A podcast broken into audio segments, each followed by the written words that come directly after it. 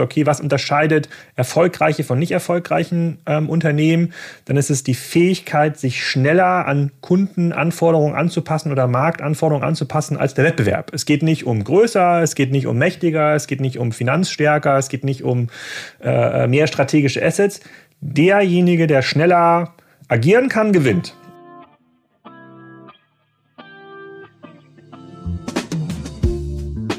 Hallo und herzlich willkommen zu einer neuen Folge von Thanks for Shopping. Ich bin Sarawan. Und ich bin Nadja.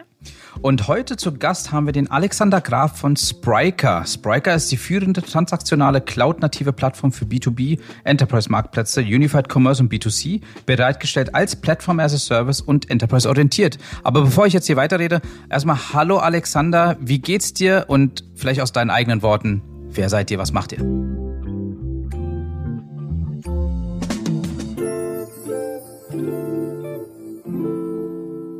Ja, erstmal vielen Dank für die Einladung und danke für das super Intro. Das hätte ich besser selber gar nicht pitchen können. Das ist sehr gut, äh, sozusagen sehr gut dargestellt. genau. Die der ähm, sozusagen der, der Volksmund sagt, äh, Spryker ist eine E-Commerce-Software. Also wir sind äh, im Wettbewerb mit äh, Unternehmen wie einem ähm, SAP Hybris oder Salesforce Commerce, wenn man da eine Schublade für suchen möchte, was wir, äh, was wir tun und profitieren natürlich ganz erheblich von dem E-Commerce-Boom, der nicht erst seit Corona da ist, sondern äh, der dadurch aber nochmal beschleunigt wurde. Und wir mhm. haben uns ein bisschen spezialisiert auf das Segment B2B und auch Marktplätze, äh, mhm. weil wir dort das größte Wachstum sehen in den nächsten Jahren und es dort auch kaum Enterprise-Lösungen äh, Enterprise-Lösungen gibt, ähm, global oder die auch generell für Großunternehmen funktionieren.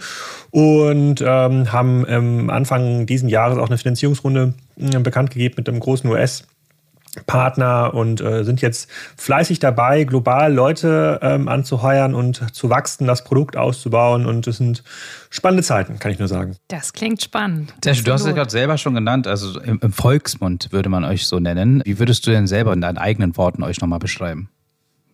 Das kommt ein bisschen darauf an, wer es wem ich es beschreiben muss. Also je nach Person, ob es jetzt der IT-Leiter ist oder der oder die Business-Person, ähm, die haben ganz, alle haben ganz unterschiedliches Verständnis von äh, transaktionaler Software. Also viele würden das vielleicht auch gar nicht verorten in dem Bereich E-Commerce. Deswegen haben wir auch gesagt, transaktional. E-Commerce ist so ein Begriff, der überholt sich gerade. Mhm ein mhm. Stückchen. Also das E ist in den meisten Verwendungen schon gestrichen. Es geht nur noch um Commerce und wir sagen, naja, es kann, geht aber nicht nur um den Handel von Produkten, es geht eigentlich immer um Transaktionen. Also auch das, was ein Peloton macht, die eine Subscription zu verkaufen auf einem Interface, was denen gehört, das ist ja auch eine Transaktion. Die verkaufen euch ja was, aber ist, ist Peloton deswegen ein E-Commerce-Unternehmen? Wahrscheinlich nicht. Und das ähm, geht halt weiter. Und B2B-Unternehmen ähm, möchten halt äh, Maschinen smart machen. Die sollen halt in der Lage sein, ähm, ihren Verbrauch und ihre Nutzung ähm, selber zu dokumentieren und dadurch vielleicht auch Transaktionen ähm, aus auszulösen. Ähm, man kann natürlich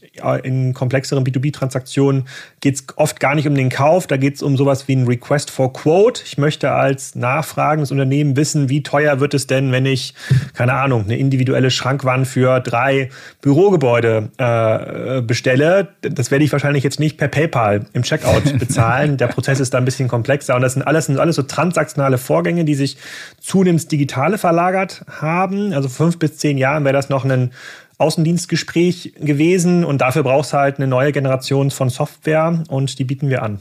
Okay, also äh, ich glaube grundsätzlich hast du es, glaube ich, unseren Hörern und Hörerinnen auf jeden Fall gut erklärt. Also die sind ja hauptsächlich äh, Online-Händler, die oft auch am Anfang stehen, sag ich mal, ne, und sich noch finden wollen.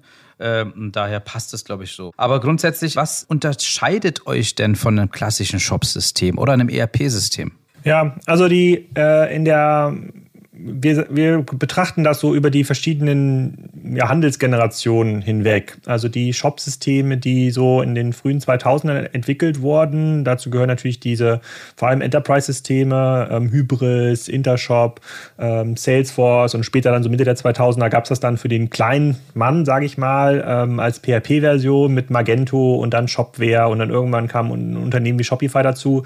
Das sind ja alle Systeme, die sind dafür gemacht, dass ich als Händler meine Ware online anbieten kann, in einer relativ starren Konfiguration. Ja, ich habe ja. irgendwie ja. einen Dropdown, ich habe irgendwie drei Varianten pro Produkt, ich habe so einen klassischen Checkout-Prozess, der kann auch einstufig sein oder, oder mehrstufig, äh, mehrstufig sein. Und das ist alles entstanden in der Zeit, wo das zentrale Interface, mit dem ich gearbeitet habe, der Desktop war. Also E-Commerce ja. haben wir uns, haben wir, oder äh, ohne euch jetzt nahe zu reden, aber ihr seid ja auch in der Generation, die quasi mit dem Desktop aufgewachsen ist, als erstes E-Commerce-Interface. ja.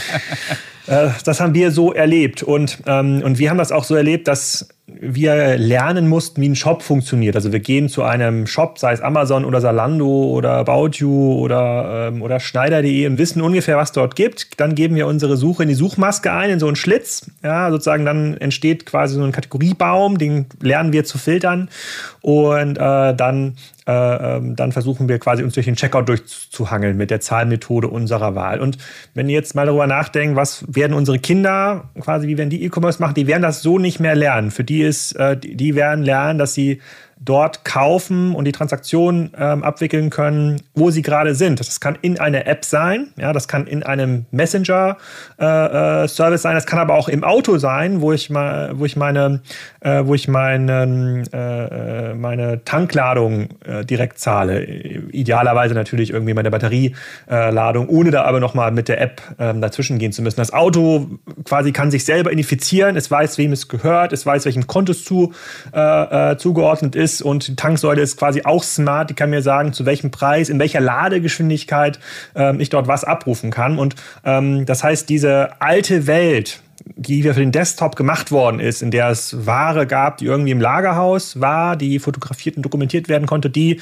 wird mittlerweile massiv überholt in, in, in, eine, in eine Welt, in der ein Produkt oft gar nicht mehr physisch beschreibbar ist. Es sind oft, es sind oft Bundles mit Services, mit äh, äh vielleicht auch äh, aus mehreren Lägern zusammengetragene äh, sozusagen Bundles werden dort ähm, erstellt. Das Interface ist unklar, also ist eigentlich Desktop ist eine Ausgabemöglichkeit, App ist eine andere Ausgabemöglichkeit, das Display im Auto ist die dritte und in der B2B-Welt ist es dann halt oft IoT, wo gar kein Mensch mehr mit irgendeinem Interface agiert, sondern die Maschine selber irgendwas weiß und das die Lösung, die in dieser Magento Shopware Hybris Welt entstanden ist, das ist eine Lösung, die nicht für diese Welt gemacht ist. Das ist okay, wenn man einen Shop braucht. Deswegen ist jetzt auch ein Magento oder Shopify nicht schlecht. Wenn ich nur einen Shop brauche und ein, ein relativ einfaches transaktionelles Modell habe, dann reicht das aus. Aber wenn es darüber hinausgeht, wenn ich mit meinen Anforderungen abweiche, also mehrere Leger, mehrere Frontends, mehrere Devices, komplexer Freigabeprozess, äh, vielleicht eine starke Personalisierung. Im B2B hat, haben oft viele Kunden andere Preispunkte. Nicht jeder Kunde darf alle Produkte kaufen. Ideal, vielleicht möchte ich auch basierend auf der Kaufhistorie von irgendeiner Maschine andere Services anbieten.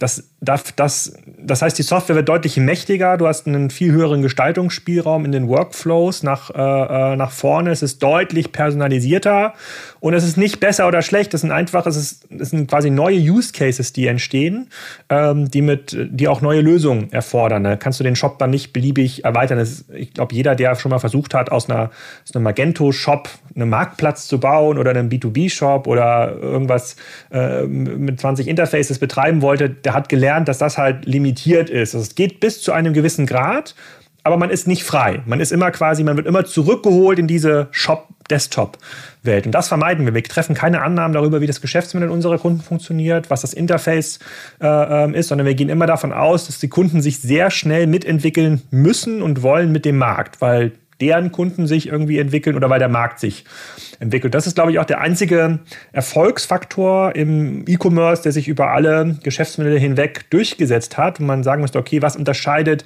erfolgreiche von nicht erfolgreichen ähm, Unternehmen?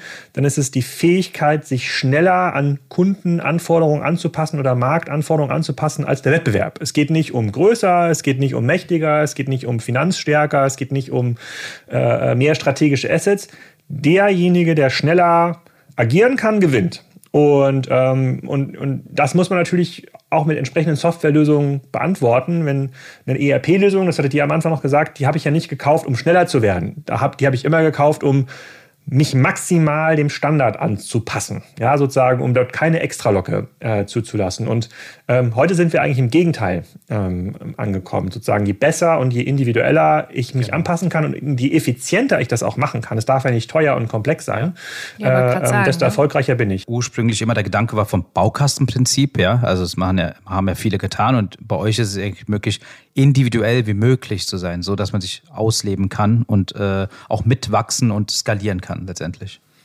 Ja, genau. Ja, Okay, super. Genau, ist aber immer teuer, ne? Also ich äh, kenne das von den ERP-Systemen, die kann man natürlich auch bis zu einem Teil individualisieren.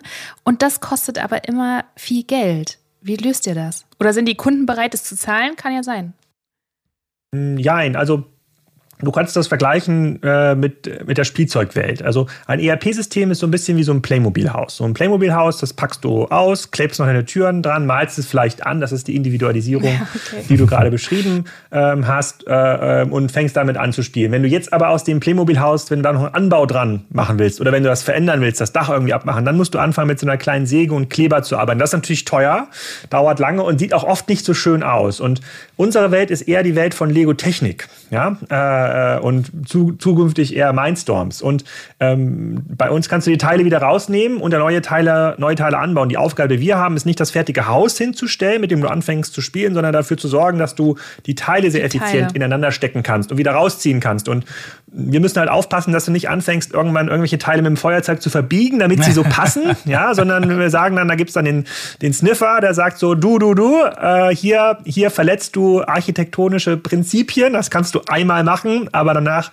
kriegst du das Teil nicht mehr, äh, nicht mehr raus. Und ähm, daher und deswegen muss man auch, das Play, wenn, wenn du meine Tochter fragen wirst, die würde sagen, das Playmobil-Haus ist total cool. Ja, die, die mag damit ja spielen. Das ist halt ihr Anwendungscase. Ja?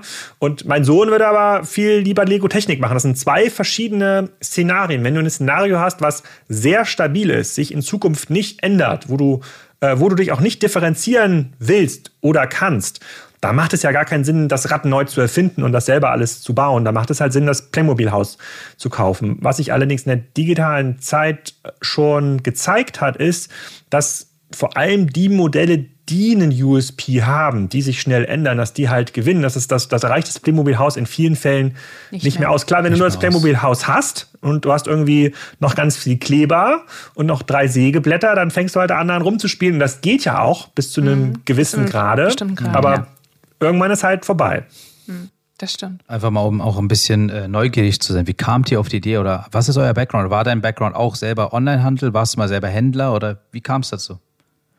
Ja, also ich habe in der äh, Zeit, mit der ich mit Tarek Müller und Nils Seebach Net Impact betrieben habe, haben wir auch selber Handel betrieben, haben verschiedene Shops aufgebaut, haben verschiedene Joint Ventures aufgebaut mit der Otto-Gruppe, mit dem Bauer Verlag, ähm, damals viel auf Shopware und Hybris äh, Basis und haben auch viele Kundenprojekte gemacht. Und es war, gab immer den Moment irgendwie in den Kundenprojekten, wo dann gesagt wurde, hm, der Kunde hat auf die Agentur gezeigt und sagt, ja, aber wir würden jetzt, das ist irgendwie alles viel zu teuer, wir würden jetzt gerne hier nochmal ein paar Anforderungen anpassen. Es kann doch nicht so schwer sein, da noch so einen Marktplatz drauf zu bauen. Und dann sagt die Agentur, naja, aber Jungs, ihr müsst schon vorher sagen, was ihr wollt. Deswegen gibt es ja dieses lange Anforderungsdokument und da, davon hat niemand was gesagt, das ist architektonisch überhaupt nicht berücksichtigt, das ist wie nochmal ein Neubau. Und irgendwann ist das immer so ein bisschen auseinandergegangen. Dann haben wir gesagt, das kann es ja nicht sein. Es kann ja nicht irgendwie alle doof sein. Es kann ja nicht immer jede Agentur doof sein und jeder Kunde doof sein. und ähm, dann sind wir, ähm, dann haben wir uns zusammen mit Project A Ventures in Berlin hingesetzt, die ja schon über 50 E-Commerce-Projekte gebaut haben mit einer eigenen Software die damals Fabian Wesner gebaut hat. Äh, die haben Tirendo gebaut und Conturion und viele, viele andere. Und das, das haben wir dann als Kern genommen, um eine neue Softwaregeneration zu bauen, die sozusagen wirklich headless ist, also keine Annahmen über das Interface äh, äh, äh, trifft und die nur die, diese Lego in der, in der Fachwelt nennt sich das Composable Architecture, also dass man wirklich schon Teile so zusammenfügen kann und so einen fertigen Motor hat, den man äh, immer wieder umpflanzen kann zum Beispiel. Äh, und das war halt neu äh, damals und ähm, das haben wir wirklich gemacht, weil wir A, den Markt gesehen haben, also wir hatten quasi ganz viele Kunden, die das schon brauchten. Wir haben das selber als Händler erlebt, dass es eben nicht möglich ist, Dutzende Interfaces auf sozusagen auf dem Hybris oder, oder, oder Salesforce-Deck äh, zu betreiben. Das ist dann irgendwann zu teuer oder deutlich zu unflexibel. Und das war so die Zeit 2013, 2014, als die Idee geboren ist. Das war so die Hochphase nach dem Salando-Börsengang. Da war so E-Commerce richtig ja. hip. Ja? Äh, ja. Und äh, dadurch, da ist das entstanden. Alles klar. Also wart ihr, wart ihr für euch der erste Testkunde dann? Also habt ihr denn an euch Spriker ausprobiert oder wie kam es? Oder Nee, also die Testkunden gab es ja schon im Project A-Umfeld. Da ja. gab die Software, also diese, die Rohversion der Software, die wurde ja schon mehr und die Konzepte wurden ja schon mehrfach getestet. Äh, und ähm, einer der ersten Kunden war zum Beispiel die Lumas Galerie, äh, die ah, ja. das heute auch noch ähm, heute auch noch betreibt. Und ähm, ganz am Anfang haben wir gedacht, das sind mehr E-Commerce-Unternehmen, für die es mhm. attraktiv ist, ja, die Cyberports dieser Welt, aber die sind oft schon selber so stark verbaut und haben dann sozusagen so eine eigene Technologie entwickelt, die oft auch nicht mehr skalierbar ist, aber die kommen noch schwerer raus als okay. tatsächlich klassische ähm, Unternehmen. Und mittlerweile äh, sind wir da äh, in Deutschland sicherlich einer der führenden Anbieter für große Unternehmen, äh, insbesondere B2B-Unternehmen die damit äh, ähm, ja, eigentlich ihr E-Commerce oder ihr transaktionales Geschäft neu gestalten wollen. Aber ähm, das hat jetzt nicht dazu geführt, dass wir selber wieder große Online-Shops aufgebaut haben. Muss ich da so ein bisschen entscheiden. Entweder ja. baut man Software oder man macht Handel. Klar. Das stimmt. Das Beides stimmt. geht nicht. Du hattest ganz am Anfang schon erwähnt bezüglich der Finanzierungsrunde und äh, letztendlich äh, steht, glaube ich, im Fokus die Expansion und äh, Deutschland rauszugehen. Was sind denn die ersten Länder? Habt ihr schon die ersten Länder erkundet oder wohin soll es gehen? Ja, also Geld in diesem Markt ist äh, ähm, deshalb hilfreich, wenn man natürlich jetzt nicht angewiesen ist auf die nächsten drei Kunden, die dann wieder in der Lage sind, die nächsten vier Developer zu refinanzieren, sondern man kann wirklich aus dem Vollen schöpfen und jetzt mal 100, 200 Leute einstellen für alle relevanten strategischen Initiativen. Das, äh, äh, davon profitieren sowohl neue Kunden als auch Bestandskunden und internationale Expansion ist deshalb teuer, weil man natürlich ohne das Netzwerk, was wir jetzt hier in Deutschland haben, eigentlich in jedem Markt neu anfangen muss. Und das ist eigentlich für jedes Softwareunternehmen weltweit gibt es einen Markt, der super relevant ist. Das sind die USA. Das ist auch für uns so. In unserem Markt sind wahrscheinlich 50 Prozent aller Softwareumsätze für E-Commerce werden in den USA gemacht.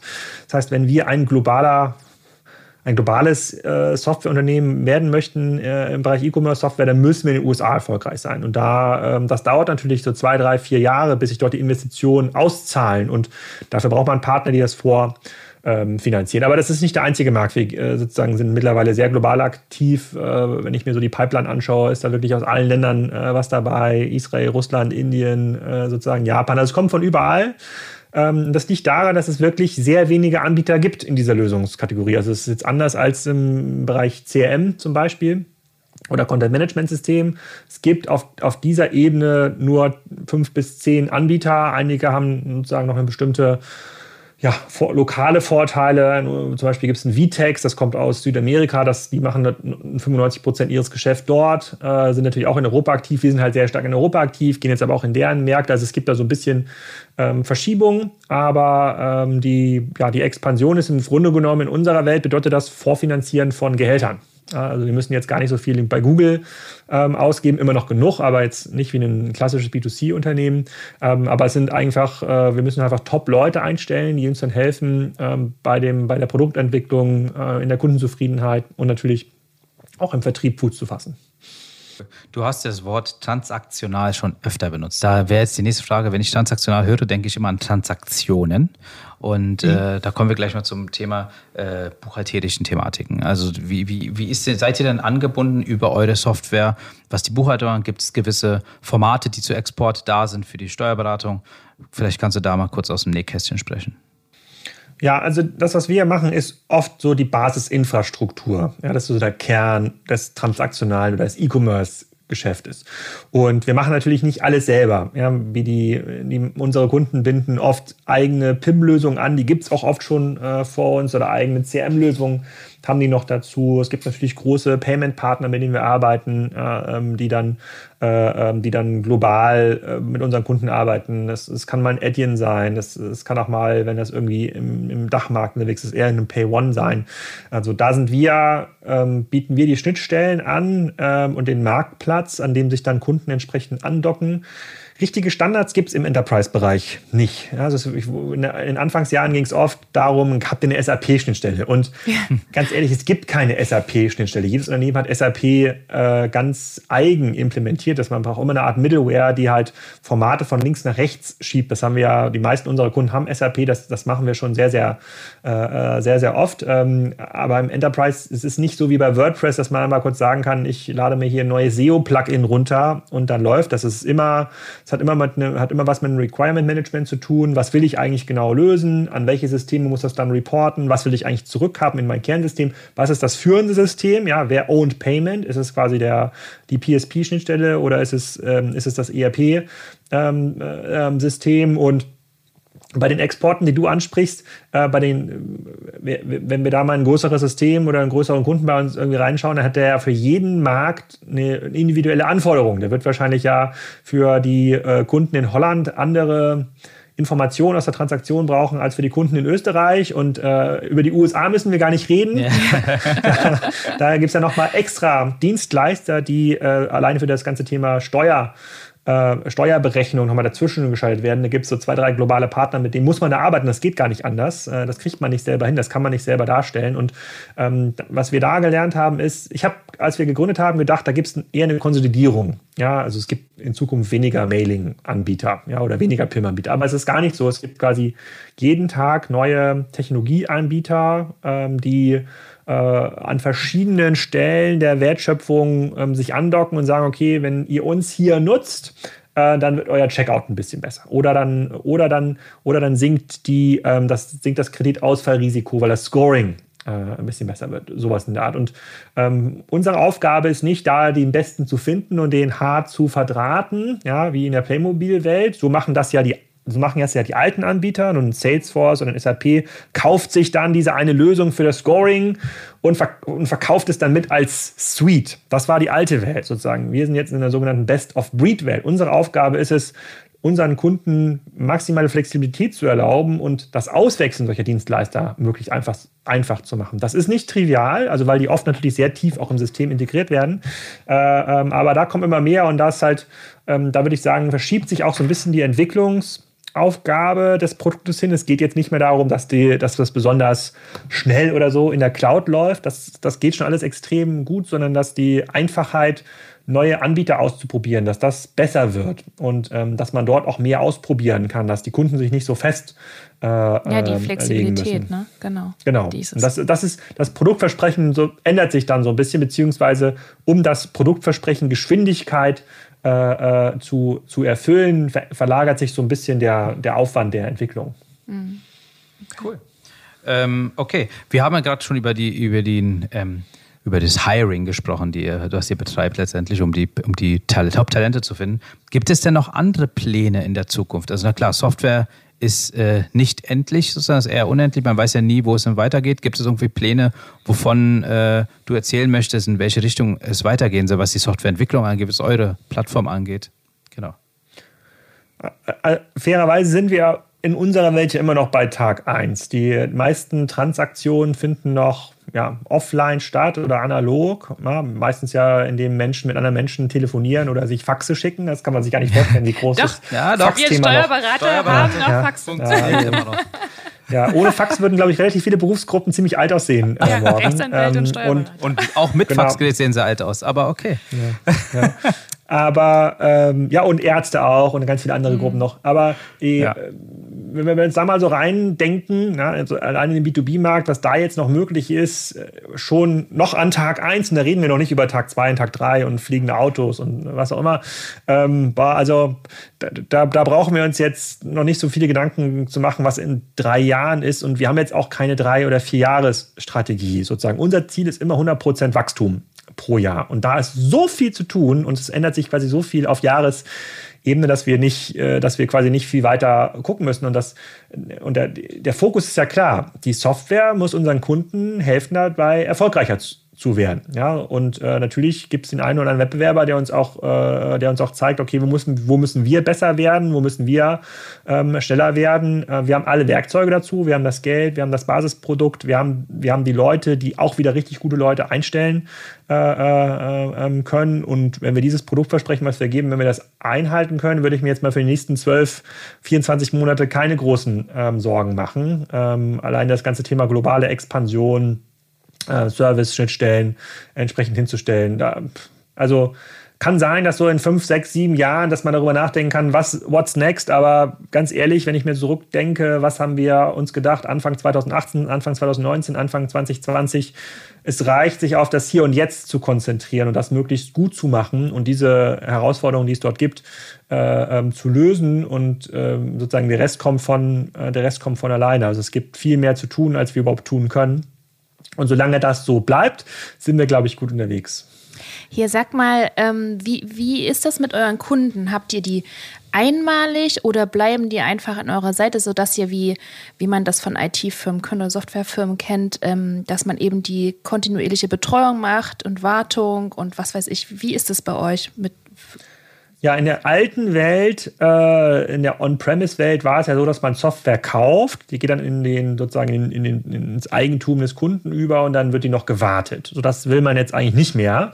In der neuen Welt sind ja die Modelle, die dieses Recurring Revenue haben, also wiederkehrende Einnahmen basierend auf ganz verschiedenen Faktoren. Das kann Umsatz sein, das kann irgendwie Nutzung der Software sein, das kann quasi Anzahl der Leute, die die Software nutzen sein. Also gibt es ganz, ganz verschiedene Modelle. Äh, ähm, das möchte man eigentlich zeigen und auch äh, da, da natürlich auch Verträge, ähm, äh, Verträge aushandeln, die mit dem Kunden mitwachsen. Je mehr E-Commerce-Umsatz der macht, je größer die werden, desto aufwendiger wird es ja auch dann auf unserer Seite, wenn wir das in der Cloud ähm, abbilden. Und ähm, das ist das Modell, in dem, wir, in dem wir agieren, was auch am fairsten ist, äh, weil man nicht mehr vorab ganz viel Geld zahlen muss, sondern mit uns zusammen wachsen kann. Das ist aber, das ist aber jetzt nicht von uns erfunden, das ist mittlerweile Standard. Es gibt ältere Anbieter wie Oracle, SAP, die versuchen jetzt in diese Welt zu migrieren, machen das auch teilweise äh, ähm, ganz, äh, ganz erfolgreich. Aber dieses einmal zahlen und dann Wartungsgebühr, äh, äh, wie das manchmal auch in der Steuerberatungssoftware noch der Fall ist, zum Beispiel, das gibt es nicht mehr. Das ist auch für beide Seiten nicht attraktiv. Ich kenne das von Navision, die äh, stellen auch um. Die haben auch äh, jetzt ein anderes Modell, was sie eingeführt haben. Ja. Ja. Seid ihr denn trotzdem irgendwie ständig im Austausch mit euren Kunden, um letztendlich natürlich die äh, Beweggründe von denen mitzuverstehen, um die Software weiterzuentwickeln? Oder wie ja. kommt es? Genau. Also wie, ja. Da, da, das bleibt trotzdem noch erhalten letztendlich. Ne? Also, dass ihr die Hand an Hand mit dem Kunden irgendwie an einem Produkt arbeitet. Ja, müssen wir. Das ist das Enterprise-Geschäft. Und dafür braucht man quasi äh, Key Account Manager, die sich mit den Kunden auch unterhalten. Das ist halt der Unterschied zum SMB-Geschäft. Ja, äh, äh, wir jetzt als Nutzer von Word, Word und Excel unterhalten uns jetzt ja nicht so oft mit Microsoft über irgendwelche Features und, und, äh, und Fehler. Das ist relativ standardisiert. Aber in dem Enterprise-Geschäft ist dieser Austausch mit äh, mit dem Kunden. Ähm, das ist für uns genauso wichtig wie für den Kunden, der, wenn es irgendwo mal irgendwie einen Bug gibt oder irgendwie einen Fehler oder irgendein Feature, was fehlt, da muss der quasi für den Preis, den er an uns zahlt, auch die Möglichkeit haben, direkt mit uns zu reden und auch Einfluss, ähm, Einflussnahme, äh, Einflussnahme ermöglichen dann auf die Roadmap. Äh, und das muss auch sehr transparent für den sein, was da passiert. Nee, das ist auch sehr, das ist sehr, das ist sehr wichtig. Okay, cool. Gut. Ähm, ich bin ein bisschen froh, darf ich das kurz noch ja, gerne. dass das auch noch so bleibt bei aller Zukunftsvision, fliegenden Autos und so weiter. Bin ich froh, dass wir doch noch miteinander reden ab und zu, die Menschen, der Kunde und ja. äh, der Dienstleister und wer auch immer. Also äh, hat mich sehr gefreut, Alexander, für deine Zeit erstmal. Danke dafür. Ähm, wir hatten ja schon einige Gästinnen äh, dabei äh, bei unserer Folge und hauptsächlich und oft kam es vor, dass wir am Ende das Wort natürlich äh, an den Gast nochmal gerichtet haben. Er durfte nochmal was sagen und dem und die Dame auch. Und das, am, am meisten war das immer so, dass sie ins Hiring-Prozess ging. Also es war, kam dann immer so ein bisschen zum Recruiting, ja. Also das heißt, sowohl auch Textur als auch wer auch immer, wer dabei war, mhm. haben dann am Ende nochmal gerne es sind noch was losgeworden an unsere Hörerinnen, ähm, dass sie letztendlich suchen. Also auch ihr, wir haben es jetzt mitbekommen, sucht äh, nach Talenten, nach, nach den Top-Performern. Wenn du möchtest, kannst du gerne jetzt nochmal was loswerden. Äh, daher richtig äh, das Mikro nochmal, gebe ich mal rüber an dich.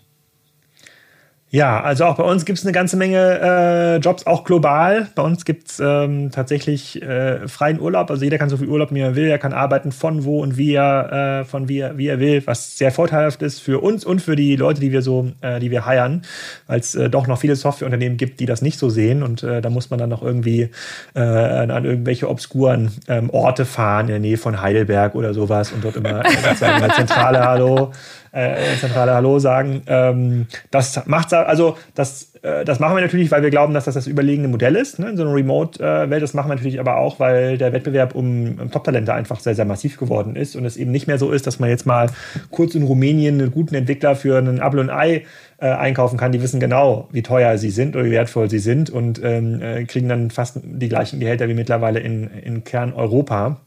Ähm, deswegen ist Hiring sicherlich, und das sagt ja natürlich auch äh, jeder Investor, das ist halt key für uns, ähm, dass wir da auch jetzt in den USA die richtigen Leute finden, dass wir auch äh, sozusagen in UK oder in Asien sozusagen an den Standorten, den wir aufbauen, die richtigen Leute finden, sozusagen, die machen den Unterschied. Es ist jetzt nicht mehr die Fähigkeit, jetzt das Produkt in die richtige Richtung zu entwickeln, sondern da die richtigen Leute zu haben. Ähm, und ähm, wenn ich mir was quasi wünschen kann an eure Hörer, insbesondere an die Kunden, die schon ein bisschen größer sind, also die sollten sich wirklich die Frage stellen, weil wir, uns wird oft noch so Strategiefragen gestellt. Ne? Sollen wir einen Marktplatz bauen oder sollen wir uns jetzt hier, wie sollten wir uns bei Amazon aufstellen?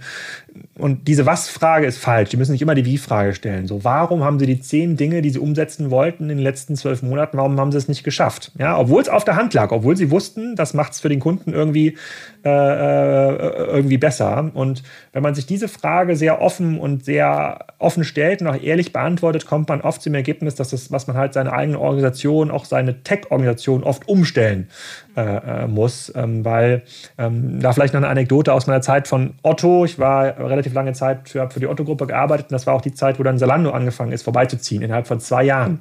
Obwohl Otto alles hatte. Sie hatten mehr Kunden, sie hatten mehr Dienstleister, sie hatten mehr Leute, sie hatten auch richtig smarte äh, äh, Leute. Aber wenn du in einem Wettbewerb stehst mit einem Unternehmen, was sich jeden Tag neu erfinden kann, die Webseite anpassen kann und wir waren in der Phase, da konnten wir alle drei Jahre mal an der Webseite was ändern, hat man keine Chance, obwohl wir wahrscheinlich mindestens genauso gute Ideen hatten und sogar das Geld und die Kunden, das war alles da. Und es ist am Ende des Tages nur die Anpassungsgeschwindigkeit. Und das antwortet auch so ein bisschen auf die Frage, die dann so kommt, gibt es dann eigentlich eine Chance gegen Amazon und gegen die anderen? Ja, gibt es, weil die sind ja genauso äh, langsam oder genauso in einer vertrackten äh, ähm, Situation und Oft haben wir es dann mit Unternehmen zu tun oder oft mit, ähm, mit Händlern auch zu tun, ähm, die mich dann teilweise anrufen und sagen, was, was, sollen wir, was sollen wir tun? Aber wenn man dann mal auf deren zurückliegende Roadmap schaut und sich anschaut, was sie nicht geschafft haben, dann steckt da schon die Antwort drin. Und diese Wie-Frage, das sollten sich mehr Händler beantworten und nicht so sehr darüber sinnieren, äh, ähm, ob sie jetzt die Steuerpolitik von Amazon fair finden oder nicht.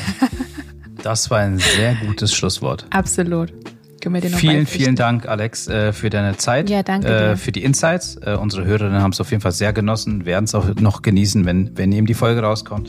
Und auch an euch vielen lieben Dank, liebe Hörerinnen, dass ihr wieder dabei wart. Schaltet wieder ein, jede zwei Wochen und abonniert gerne den Podcast auf jeder, jedem Kanal, wo ihr ihn hören solltet. Ansonsten wünsche ich euch noch eine schöne Woche. Wir hören uns bald wieder. Macht's gut. Tschüss. Ciao, ciao.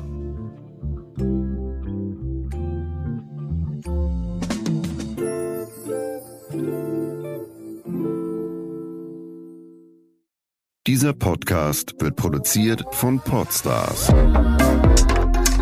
bei OMR.